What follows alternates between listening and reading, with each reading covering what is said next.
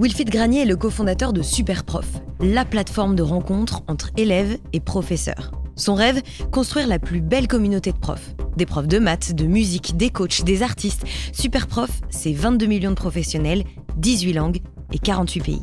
Wilfried nous raconte comment il a construit son entreprise sans lever de fonds, en constituant une équipe multilingue ultra impliquée et en restant toujours leader sur le marché. Je suis Grace Leplat et avec Culture d'entreprise, je vous emmène à la rencontre des leaders engagés, des managers éclairés qui placent l'humain au cœur de leur stratégie et transforment le monde du travail. Bienvenue sur Culture d'entreprise, un podcast proposé par Natif. Bonjour Wilfried.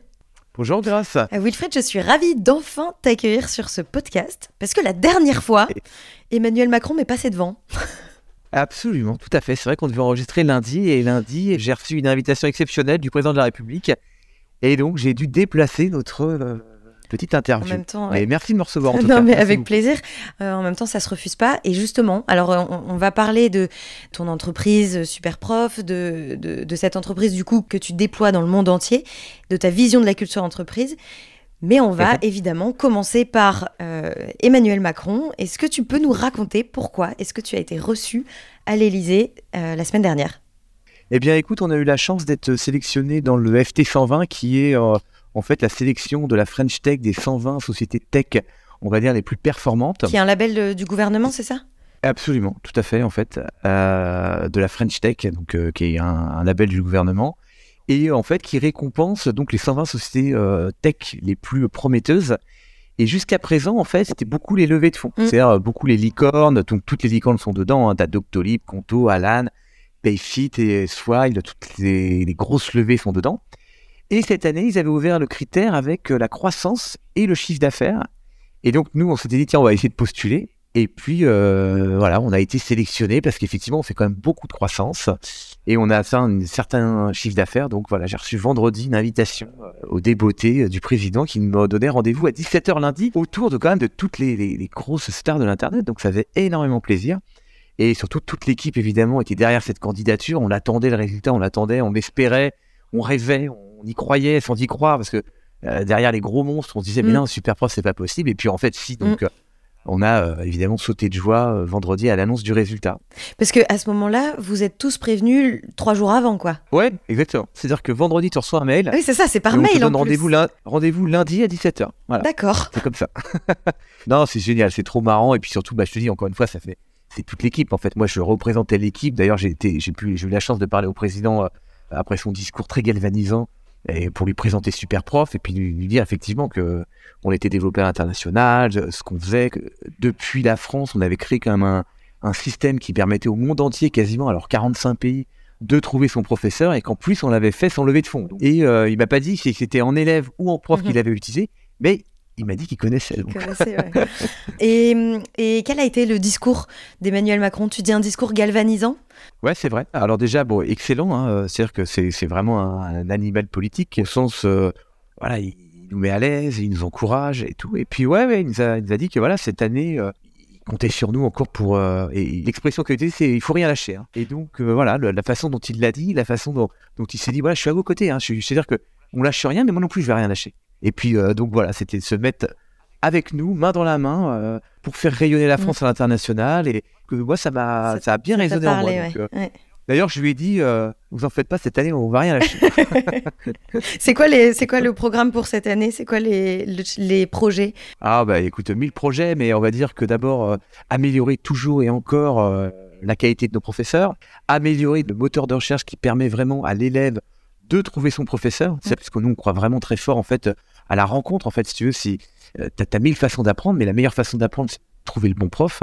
Et, euh, et d'être en alchimie avec lui, c'est-à-dire vraiment, t'es es content de travailler avec lui, c'est un coach, c'est un sparring partner, il te motive, il te donne des rendez-vous, il t'aiguille, c'est un, un, guide, tu vois, de, à travers la connaissance. en fait, en fait, vous. J'ai vécu ça. Ah, toi, tu l'as vécu? Bah, j'ai vécu ça avec un de mes profs. C'est-à-dire que moi, il y a un, un- un prof quand j'étais en maths sup, qui m'a donné vraiment le goût euh, du travail, de l'excellence. Et je, travaillais presque pour qu'il soit fier de moi. Donc, euh, ça marche vraiment, en fait, le, côté mentorat avec un prof. Donc, voilà. Donc, les, pour les projets de cette année, deux gros challenges qu'on aimerait vraiment faire. C'est-à-dire que euh, être bien meilleur en Asie. Parce qu'aujourd'hui, on est opère en Japon, on opère en Corée du Sud. mais on aimerait bien nous améliorer au niveau du design, voilà, et lancer surtout la Chine. Voilà, et ça, j'en ai parlé avec le président pour reboucler sur notre rendez-vous de lundi, où je lui ai dit voilà, que cette année, Superprof débarquerait en Chine. On avait mis un beau pied dans l'Europe, puisqu'on a vraiment bien consolidé mmh. l'Europe. On a mis un, un pied en Amérique du Nord, Amérique du Sud. Et prochaine étape aussi, attaquer l'Afrique. On a commencé euh, dans deux pays, mais il y a encore beaucoup de travail à faire en Afrique. Ouais, donc encore de, beaux projets. Justement, le fait que euh, du coup vous soyez présent dans 45 pays, disponible dans 18 langues, que euh, vous ayez ce projet de, de vous étendre et puis d'être présent dans tous les pays, tout ça depuis la France en partie, j'imagine que ça, ça doit se ressentir dans votre culture d'entreprise et dans votre manière ah d'être bah, ensemble en fait. Je suis soutenu par une équipe formidable, une équipe de 35 nationalités. Donc euh, voilà, puisque à chaque fois qu'on a lancé un pays, on, va, on a recruté un natif du pays, il faut pas vraiment une expérience très locale. Donc ça c'est le premier point. Donc du coup, une équipe multiculturelle euh, où euh, il y a une quinzaine de langues qui est parlée dans la boîte. Donc là, dans tes locaux, limite, vous parlez tous anglais, parce que si tu sors la tête de ton bureau. Oui. Alors, alors, ils parlent quasiment tous français, plus ou moins. Voilà. Euh, depuis à peu près deux ans maintenant, effectivement, on commence les communications en anglais. D'accord? On les fait toujours en deux. Hein. C'est-à-dire quand on envoie des mails généraux, il y a la communication anglaise, communication française. On fait l'exercice de l'envoyer à deux. Avant, c'était l'inverse, mais maintenant, l'anglais est prime.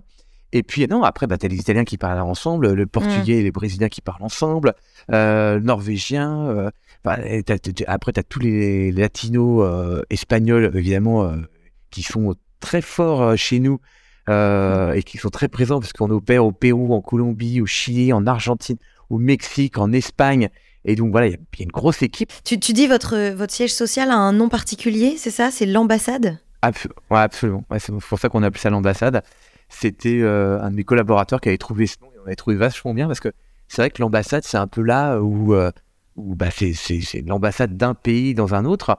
Et mm. nous, on trouvait que justement, c'était marrant d'appeler ça l'ambassade parce que c'était t'avais toutes les nationalités à l'ambassade, quoi.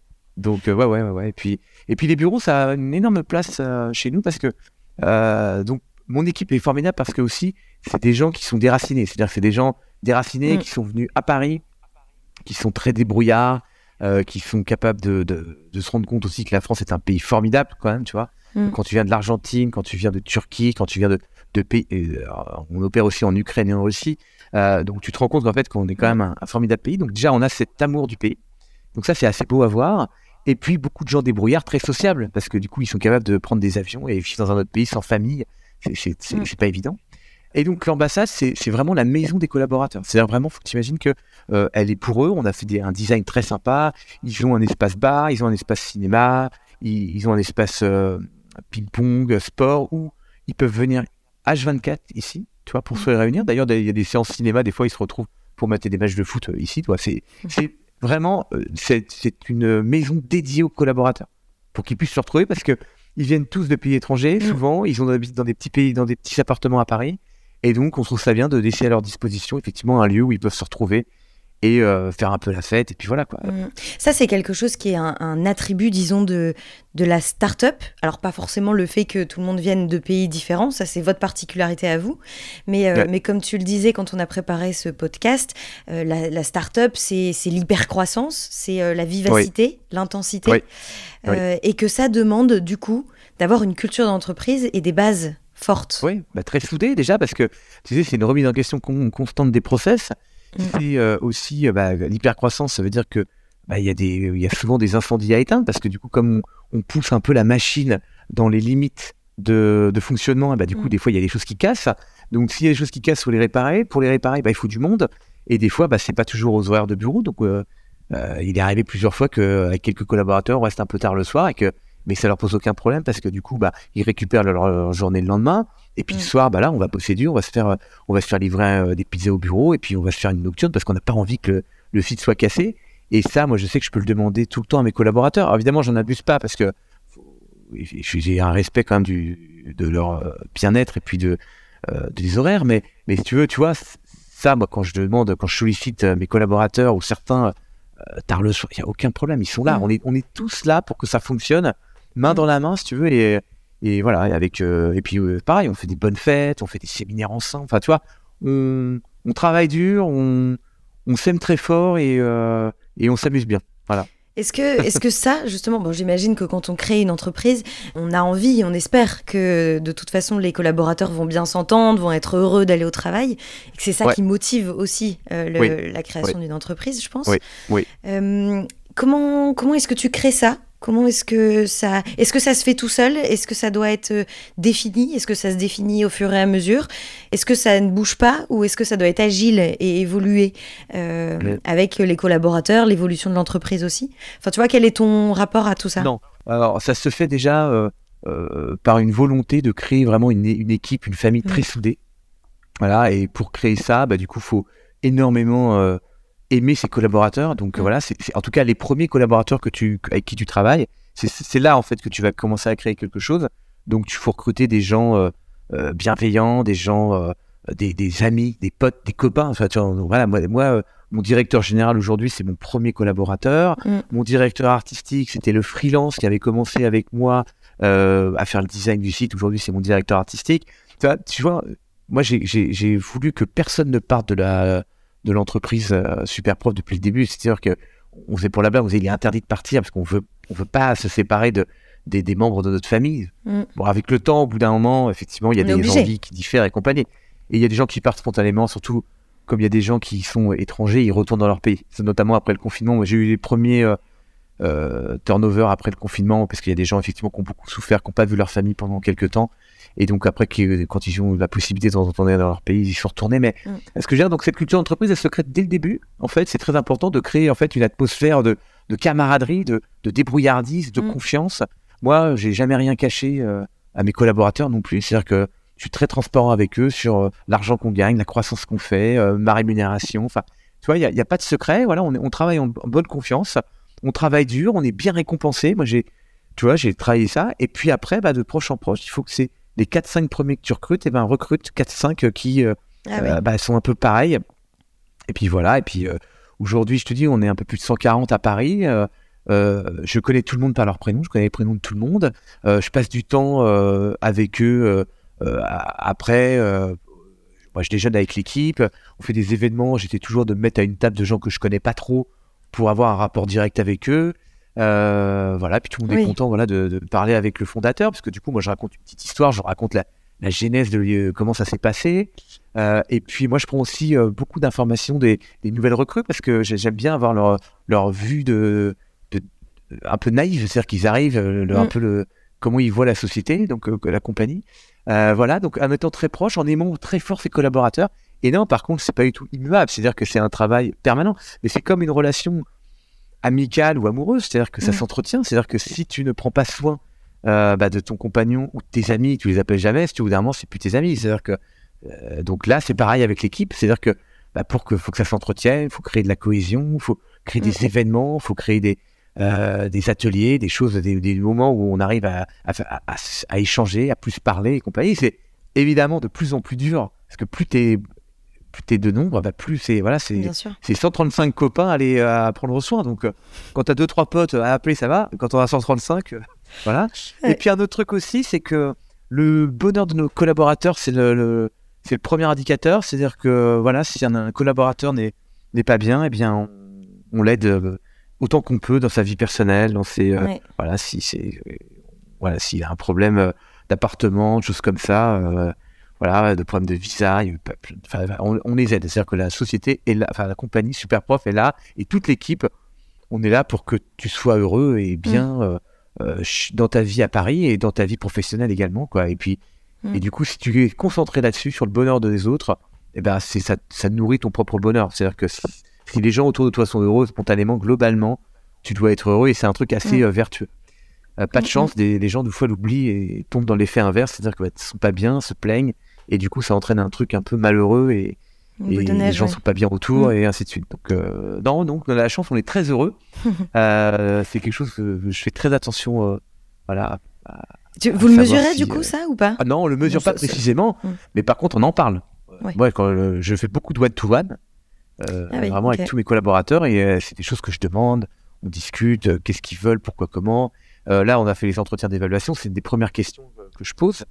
Euh, quelles sont les fiertés, quelles sont, euh, est-ce que tu te sens bien dans la société, qu'est-ce que tu as envie de faire, enfin, mm. beaucoup de choses euh, personnelles, parce que c'est important.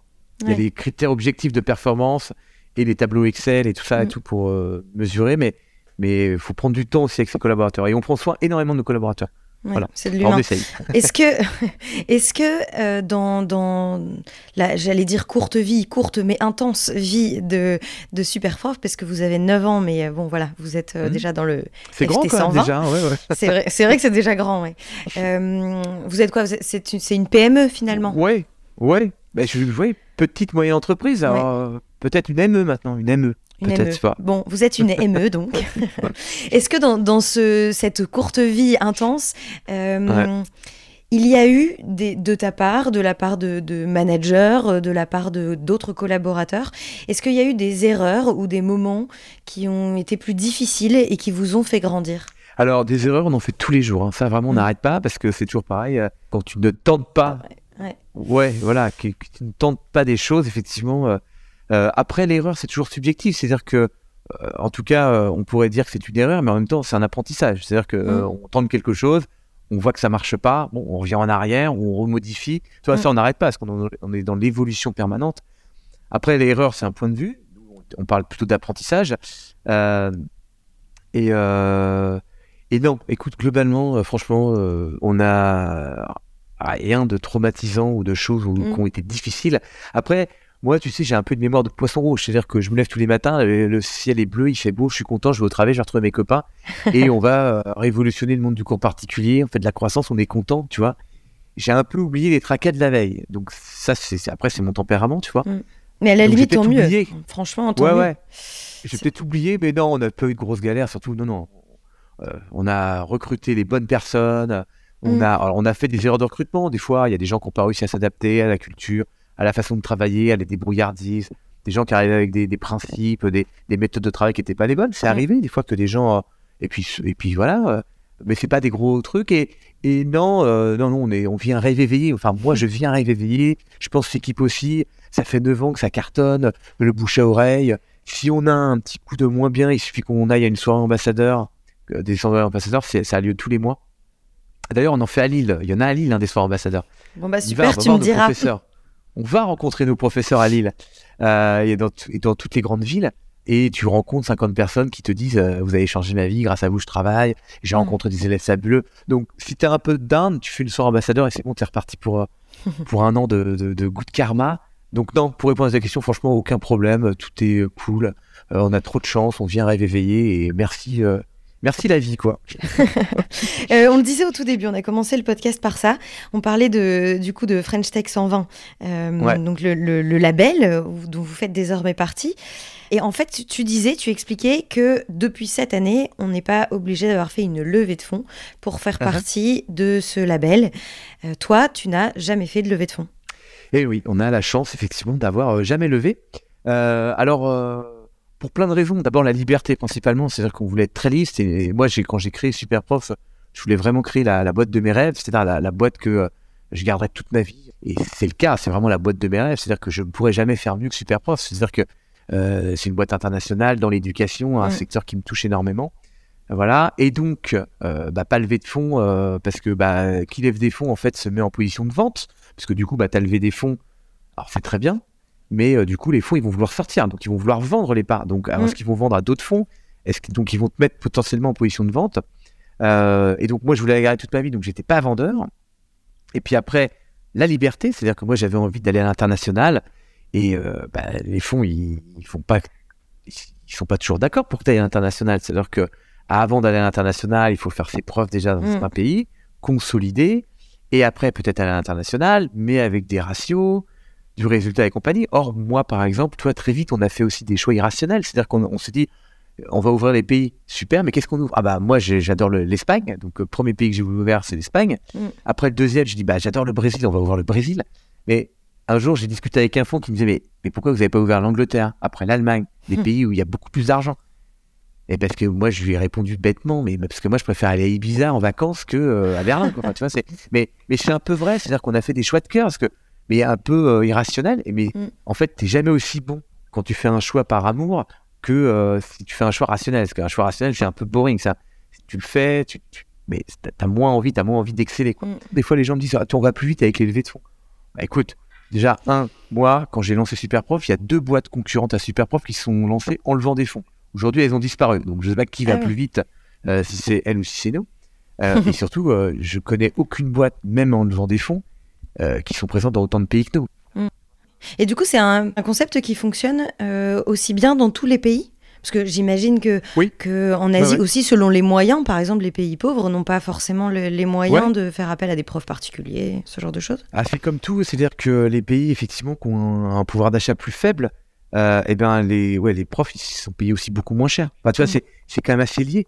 Et, euh, et d'ailleurs, euh, notre passe élève, donc pour accéder aux professeurs, n'est pas du tout le même dans Ah les pays. Tu vois, en Allemagne, et en Allemagne, il coûte 39 euros, alors que euh, en Argentine, il doit coûter euh, 2 dollars, tu vois. Mm. Euh, Enfin, l'équivalent de 2 dollars, parce que c'est des euh, pesos argentins ou euh, des roupies indiennes. Roupies, je crois que ça coûte 3 euros, tu vois. Donc, euh, on adapte évidemment en fonction du prix de l'heure de cours. On regarde aussi ce que fait Netflix. C'est-à-dire qu'on s'adapte aussi au prix du. Euh... tu vois, Netflix, ils ont un pricing pour tous les pays du monde. Hein. C'est-à-dire que Ouais. tu payes pas ton abonnement Netflix en Inde le même prix que tu le payes aux États-Unis, mais ce qui est normal. Ce qui Et tu sais, il y avait aussi un- l'indice Big Mac. c'est- Je sais pas si tu connais ce truc-là. Ah non, pas Big du Mac, tout. il a un prix. Ah, c'est un truc utilisé par la Banque mondiale pour connaître le niveau de, le, le niveau de richesse d'un pays. C'est le prix du Big Mac. Il y a des différences énormes entre les pays, quoi. Évidemment, au Nigeria, tu vois, c'est pas du tout le même prix qu'en Allemagne ou qu'aux États-Unis. Ouais, forcément. La levée de fonds a quand même, ou les levées de fonds d'ailleurs, ont quand même euh, un, un avantage conséquent qui est que ça attire énormément la lumière. C'est aussi faire Ah sa oui, publicité. Ça, c'est vrai. Ouais, ouais, tout à fait. C'est vrai que ça attire la lumière, ça aide aussi au recrutement, Mm. euh, euh, ça structure la société aussi. hein, c'est pareil, la société est beaucoup plus structurée parce qu'évidemment, euh, bah, il y a des, ce qu'on appelle les due deals. On fait effectivement, bah, on met la, la- la société dans les. On minimise tous les risques qui peuvent lui arriver. Mm. Donc, ça a des avantages, hein, la levée de fonds. Mais ça a aussi des inconvénients. Donc, euh, voilà. Et moi, j'ai choisi, euh, euh, encore une fois, la liberté et. et je sais pas, le, tu vois, le, le côté aventurier avec les règles qu'on s'est créées nous-mêmes, qui Mm. sont pas forcément les règles que euh, les levées de fonds, que les tous les fonds d'investissement appliqueraient aux sociétés classiques. Nous, on est très exotique, mais euh, moi, je trouve ça euh, très amusant et, et on innove et voilà, et on réinvente, le- on réinvente tout, tu vois, on, on innove, voilà, et ça nous plaît bien et, et on est des aventuriers, tu vois, on est voilà, on, on aurait du mal, l'équipe, elle aurait du mal à être, tu vois, encadrée par euh, des boards tous les trois mois où je dois expliquer les chiffres, pourquoi, comment. Enfin, ça serait compliqué pour nous. Nous, on est, voilà, on est rock'n'roll. Mais le rock'n'roll marche quand vous êtes un certain nombre. En fait, c'est la difficulté, c'est que si demain vous êtes 1000, par exemple, euh, le rock'n'roll risque de faire un petit peu fausse note. On va voir. Ouais, On, verra dans, Écoute, dans- on dans verra. quelques on verra. Je te- Peut-être qu'à un moment, je te dirai, ah, ça y est, on a les fonds euh, grâce. euh, écoute, euh, maintenant, on a un comité de direction, on a des boards et tout. Peut-être qu'on aura changé. Tu sais. en, en fait, pour le moment, on a fait comme ça. Et encore une Mm. fois, je te dis pour toutes les raisons. Peut-être qu'un jour aussi, il y aura un plafond de verre qu'on aura besoin aussi de- pour attaquer un pays plus fort, plus intensément, pour faire des plus grosses acquisitions, d'aller faire une levée de fonds. Peut-être, peut-être. Je, je me ferme aucune porte. Je suis pas Mm. anti-levée de fonds. Simplement, je t'explique pourquoi depuis maintenant on l'a pas fait. On n'a pas eu besoin. euh, on a fait un peu plus de 30 millions de chiffres d'affaires cette année. On vise euh, 45 cette année, euh, enfin en 2023. Euh, donc tu vois, on a une croissance en- supérieure à 50%. Donc euh, voilà, pour le moment, on y arrive. euh, on est content, on est heureux. Mm. On continue comme ça. Et puis, euh, mais tu sais, l'entrepreneur, c'est quelqu'un de très opportuniste. euh, et puis, euh, et puis euh, tout change, tout, varie. ouais. Il suffit, Ouais. il suffit qu'un concurrent euh, lève énormément d'argent et euh, nous fasse conquérir. Peut-être qu'à ce moment-là, j'aurais envie de faire autrement. Enfin, je, je- tu vois, on est euh, voilà. Mais en tout cas, euh, pour le moment, Mm. écoute, ça, ça nous réussit, on est heureux, donc euh, on continue. Euh, Wilfred, on arrive déjà à la fin de ce podcast. Euh, J'ai encore deux Écoute, questions. oui. La deuxième. La deuxième, Ah. euh, ce sera sur. Bah oui, je, je commence varie pas un par petit la peu. première Non, non. T'as deux questions, mais on commence par la deuxième. Exactement. Oui. Non, en fait, on va pas commencer, mais je vais juste te le dire. En gros, la deuxième, ce sera la citation. Tu vas nous raconter Ah oui, euh, euh, la petite, Ok. nous, nous partager la citation que tu as préparée. Mais d'abord, avant qu'on parle de ça, j'avais une, une question. On l'a brièvement abordée au début de ce podcast, Ouais. mais le décalage horaire, parce que du coup, tu travailles dans 45 pays. Ouais. Bah, J'imagine que quand on s'occupe de profs ou d'élèves qui sont aux États-Unis, c'est pas la même chose que ceux qui sont euh, en, en Europe d'ailleurs, tout simplement. Bah non, non, non. Comment non. ils font Alors, Ils travaillent nous, la nuit? Non, ils travaillent pas la nuit. Non, non, ils travaillent pas la nuit. On a des relais sur place. On a D'accord. 80 personnes en relais sur place. notamment pour le support, pour la rédaction d'articles, pour l'animation de notre communauté d'ambassadeurs. Donc voilà, on a du monde sur place, donc ils sont en, en décalage horaire nickel. Et par contre, les patrons de pays sont tous à Paris. Donc on est en horaire parisienne. Alors des fois, il y en a qui arrivent un petit peu tôt quand ils ont des calls à faire avec mm. l'Australie, par exemple. ils, arrivent un petit peu tôt, mais voilà, on reste sur les horaires euh, euh, françaises. Et puis, bah, écoute, nous, non, on fait pas de la chirurgie du cerveau, donc euh, euh c'est pas à la, seconde près. Il, il faut pas répondre dans la minute. On répond le plus vite possible, mais non, on travaille tous ensemble mm. ici et ça se passe très bien. Et le décalage horaire, encore une fois, que ce soit des, le support qui est dans les autres pays, le font sur place et, et ça se gère très bien. Voilà. D'accord. Bon, et bien maintenant, ma deuxième question. Euh, tu as mis une citation de côté. Est-ce que tu peux nous la partager? Alors, écoute, il y a quelque chose que j'aime beaucoup et qui euh, et que je dis à mes équipes, euh, un peu comme le, ce que disait le, le, président, on lâche rien. Moi, j'aime beaucoup la citation. Oublie que t'as aucune chance, vas-y fonce. Alors c'est un truc que j'ai piqué dans un film très célèbre, mais j'aime bien cette idée de dire que en fait euh, tu sais, quand on veut se lancer quelque, quelque part et quand on veut lancer euh, dans l'entrepreneuriat, tu sais, on, peut réfléchir et on peut toujours avoir beaucoup de freins, de choses qui vont dire ah oui, mais là, s'il y a ça, si ça, ça, ça, et, se mettre plein de barrières mentales. Mm. Et en fait, euh, justement, pour oublier toutes ces barrières mentales qu'on se met naturellement ou que les autres même peuvent vous mettre, c'est-à-dire que vous parlez d'une idée à quelqu'un, instantanément, cette personne dire ah ouais, mais peut-être que ça existe déjà et ça, t'as vu ça, t'as vu ça. Bah, les gens nous renvoient leur propre peur en fait. Et puis nous, pareil, bah, on se dit ah ouais, mais attends, si ça marche pas, puis attends, moi j'ai mon mm. boulot, puis puis il y a ça, ça, ça. on se met beaucoup de freins. Et alors que en fait, euh, foncer sans réfléchir, c'est la meilleure façon d'y arriver. Mm. C'est-à-dire que nous, chez Superprof, on fait pas énormément de stratégie. Hein. Je suis pas un stratège euh, incroyable, quoi. Tu vois Non, je fais de façon euh, euh, tu vois, intense, toujours la même chose, avec beaucoup de, de, euh, de force, tu vois, et beaucoup d'envie, et puis sans jamais me démotiver. Tu vois, ça fait 9 ans que je fais la même chose, c'est-à-dire que j'améliore la qualité de euh, mes mises en relation et la qualité de mes professeurs. Moi, j'aime bien dire ça à mes collaborateurs, même quand ils veulent tenter des choses. cette citation, je la trouve parfaite parce que, en fait, le, la meilleure façon de réussir, c'est de ne pas réfléchir et de foncer. Mm. Et de le faire avec beaucoup de cœur et d'amour. Et ça, c'est c'est indestructible. C'est-à-dire que, en fait, quelqu'un de passionné, et c'est pour ça que les grands groupes, quand ils, quand ils veulent se lancer dans des nouveaux, euh, tu sais, il y, a toujours des startups en fait qui naissent, et tu dis, mais pourquoi c'est pas euh, tel grand groupe qui l'a lancé? Parce que ils ont des moyens phénoménaux, ils ont, mais parce que, en fait, quelqu'un qui pense jour et nuit à sa boîte, qui fait avec beaucoup d'envie, beaucoup d'amour, qui, qui ne fait de façon un peu naïve, c'est-à-dire que, mm. euh, tu vois, tu démarres, tu dis, bah, tu te dis pas, tiens, ça va être compliqué, à un moment, je vais gérer plein de gens et compagnie. Non, tu te fais en disant, bah, tiens, je vais essayer de petite idée. Et donc, euh, vraiment, euh, voilà, c'est. Euh, oublier qu'on a oublié que tu n'as aucune chance, vas-y fonce, c'est la meilleure chose à s'appliquer à soi-même, et notamment dans la vie et aussi dans l'entrepreneuriat, parce que franchement, je, je, donne aucun conseil aux gens, mais si lancez-vous dans l'entrepreneuriat, c'est vraiment la plus belle des aventures. bon bah voilà, le message est passé. c'est vrai que tu n'es pas le seul à nous dire ça. Hein. Globalement, c'est quelque chose qui revient assez souvent. Que l'entrepreneuriat, c'est une belle aventure. Et ah, on, en a brièvement parlé du coup, mais c'est vrai que euh, c'est quelque chose que tu fais vivre au sein même de ton entreprise, parce que l'entrepreneuriat, on n'est pas obligé de monter sa boîte pour le vivre. Cet état d'esprit-là, on peut aussi le vivre euh, au sein d'une entreprise qui nous porte et qui nous pousse à, nous réaliser, à nous challenger, euh, toutes ces choses-là. quoi. écoute, rendez-vous est pris pour quand vous serez 1000. pour voir on où verra on si on est. toujours aussi rock'n'roll. J'espère. Mais je pense que je oui. vous le hein. souhaite. bien sûr, évidemment, le rock'n'roll, c'est ça n'a pas d'âge, ça n'a pas de ça pas de limite le rock'n'roll. Rock'n'roll, j'adore. bon allez, eh bien écoute, euh, merci beaucoup et puis euh, bonne route à toi et euh, ne lâchez rien. merci, grâce, à bientôt. Merci d'avoir écouté cet épisode. Ce podcast vous a plu? Partagez-le autour de vous et abonnez-vous pour ne pas rater les prochains épisodes. Au fait, vous connaissez Natif? Chez Natif, nous mettons la culture de l'écoute au cœur de vos projets. Avec l'audio, on va raconter votre histoire, engager vos collaborateurs et pourquoi pas challenger votre newsletter. Bref, le champ des possibles est dingue. On va révolutionner votre com interne. Rendez-vous sur natifpodcast.fr.